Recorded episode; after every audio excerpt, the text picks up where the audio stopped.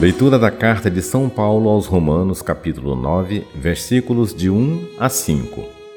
Irmãos, não estou mentindo, mas em Cristo digo a verdade, apoiado no testemunho do Espírito Santo e da minha consciência.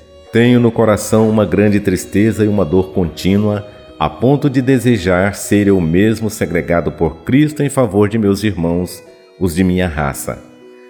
Eles são israelitas a eles pertencem a filiação adotiva, a glória, as alianças, as leis, o culto, as promessas e também os patriarcas.